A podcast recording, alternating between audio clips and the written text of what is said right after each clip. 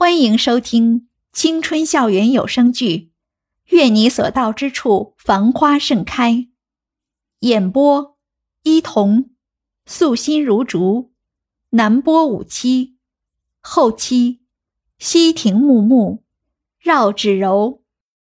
第九十四集，歹徒似乎没有那么多的时间可以和他在这里浪费。后面一个看起来更加魁梧的人，却突然走上前来，一把夺过了同伴手里的刀，没好气地说：“你跟他废什么话？我们只要完成任务，拿钱走人就行了。快别在这浪费时间了！”袁一心中大叫不妙，身体也本能的往后面退去。不知道为什么，当自己听到他们口中的完成任务时，自己就觉得这所谓的打劫事件，好像是事先。就计谋好了的，他不由得回想起自己今天所经历的一切。先是有个小学妹说，教导处找自己核实学籍信息，让自己晚上七点半准时到办公室。然后就是吃晚饭的时候，总有一个人鬼鬼祟祟的盯着自己。这样看来，这件事情似乎就有了答案。能兴师动众，一下子搞来这么多人，费尽心思的打劫自己。袁依依唯一能想到的，也只有唐兴了。虽然过了这么久，唐兴再也没有找过袁依依的麻烦，但是依照他的性格，他肯定是不会善罢甘休的。袁依依突然觉得自己的报应可能就要来了，在他愣神之际，一个人突然上前，二话不说就一把撕破了他胸前的衣服。袁依依吓得尖叫了一声。连忙用手护着自己裸露出来的肌肤，大声的喊了一句：“救命！”啊之前拿匕首的人也上前把他的手机刷一把夺了过来。在看到屏幕上袁一拨打的幺幺零已经通话五六分钟时，他突然挂了电话，用力甩了袁一一巴掌。这一巴掌至少有十成的力道，还出自一个彪形大汉之手。袁一瞬间被打得倒在了地上，一边脸更是像着了火一般，火辣辣的燃烧着。臭婊子，给脸不要脸，居然给老子报警！那人打完好像还不解气，对着袁一倒下去的大腿就是一脚。袁一忍不住痛苦的大叫了一声。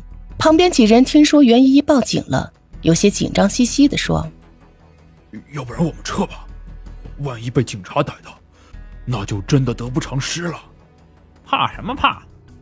领头的那个劫匪回头骂道：“警察哪有那么快？如果完不成任务，我和你们回去都得吃不了兜着走。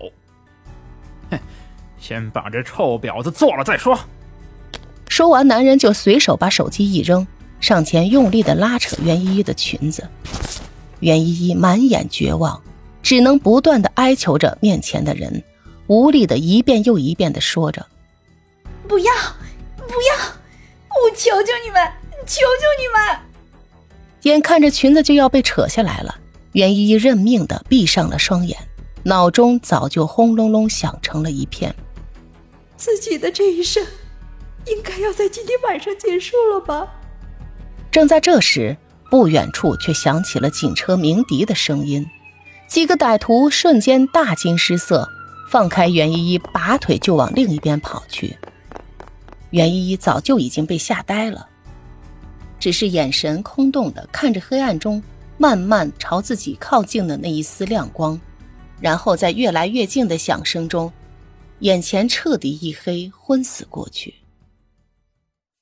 袁一做了一个梦，梦里唐兴用力的扯着自己的头发。把自己往一个冒着热气的开水瓶里塞，袁依依用力的挣扎着，但是唐鑫死命的拽着自己，最终袁依依终于大叫了一声，满头大汗的醒了过来。但是睁开眼睛的袁依依却是彻底的懵了，这房间里的陈设这么陌生，完全就不是自己熟悉的任何一个地方。自己现在这是在哪儿啊？袁一抬起头看了一眼宽阔的房间装饰的都是些什么足球篮球还有各种球星的海报和各种模型。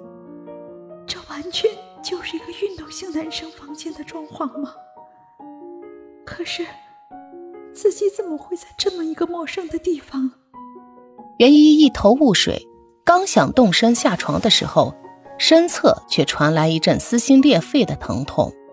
袁一这才回想起来自己到底经历了一些什么。